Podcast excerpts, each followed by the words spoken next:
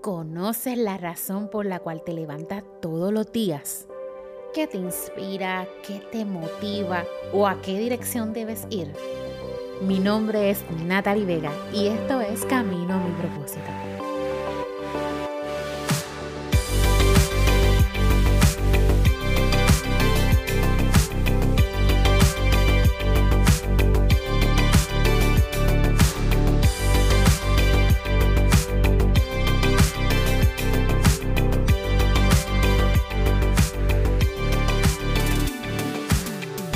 Hola, hola familia de Camino a mi propósito. Yo estoy tan emocionada, tan agradecida de Dios de que haya llegado el tiempo de comenzar esta temporada número 3 de Camino a mi propósito. Un líder conforme al corazón de Dios. Y yo no sé qué tú piensas cuando escuchas eso, conforme al corazón de Dios. Pero ahora mismo yo me imagino a mi padre sentado en su trono, mirando hacia acá y diciendo, esa es mi hija. Ella tiene un corazón conforme al mío. Y el solo hecho de pensar eso, ustedes me conocen,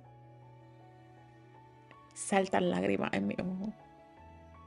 Porque no hay nada que yo anhele más que el Padre me pueda ver y pueda decir esas palabras. Uno de los temas que más ha tocado mi corazón y mi vida ha sido precisamente el tema del liderazgo. Hay muchos líderes que han impactado mi vida grandemente y no todos necesariamente de la mejor manera. Hay líderes que me han construido, pero también hay líderes que intentaron destruirme. Asimismo, tengo que admitir que en muchos procesos como líder, seguramente me equivoqué, lastimé a alguien y posiblemente ni siquiera me haya enterado.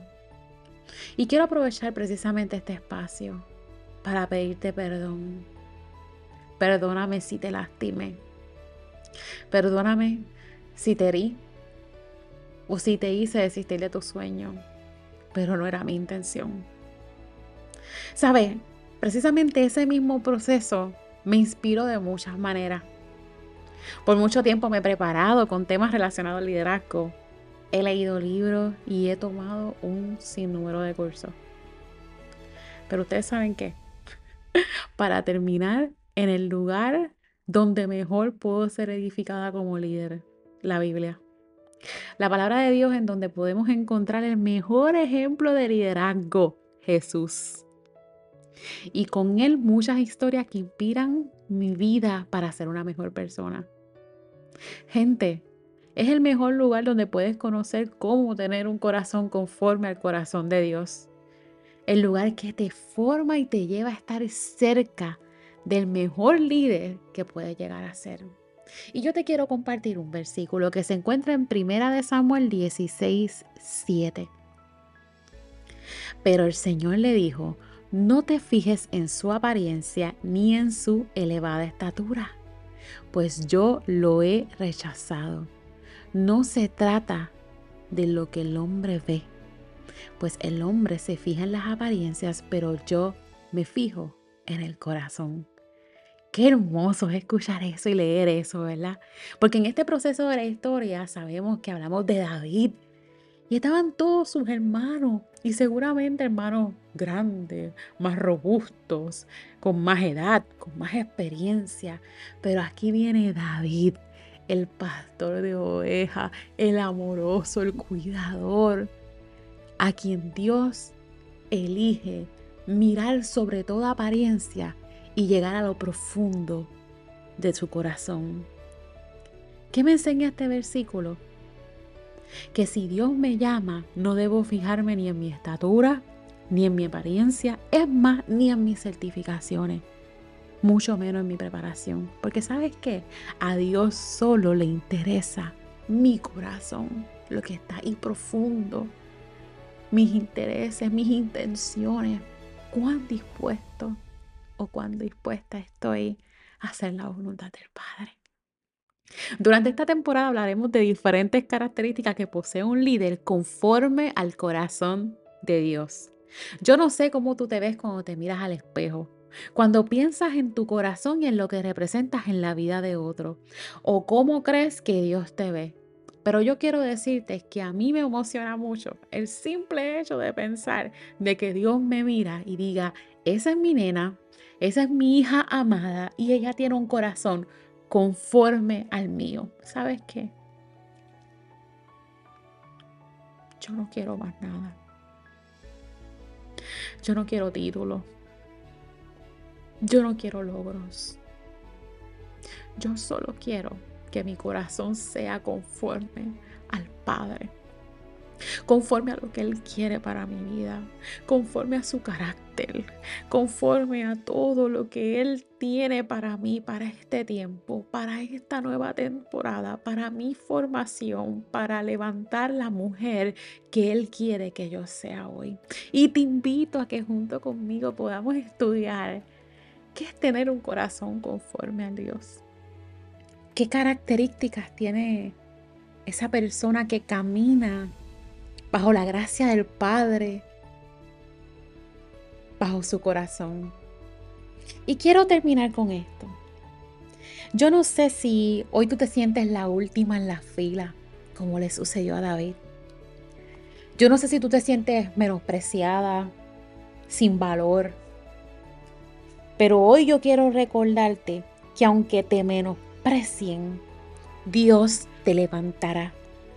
La vida de David ilustra que la fidelidad en las cosas pequeñas a menudo da como resultado tareas mucho mayores y más responsabilidad más adelante. David amaba al Señor y vivía una vida conforme a un hombre con su corazón. Hoy en donde estés, lo que estés haciendo, en donde estés sirviendo, sirve con un corazón conforme al de tu Padre. Porque eso será de tanta bendición a tu vida y abrirá puertas inimaginables. Abrirá puertas que tú jamás has soñado ni has pensado. Señor Jesús, te damos gracias te damos gracias por esta nueva temporada.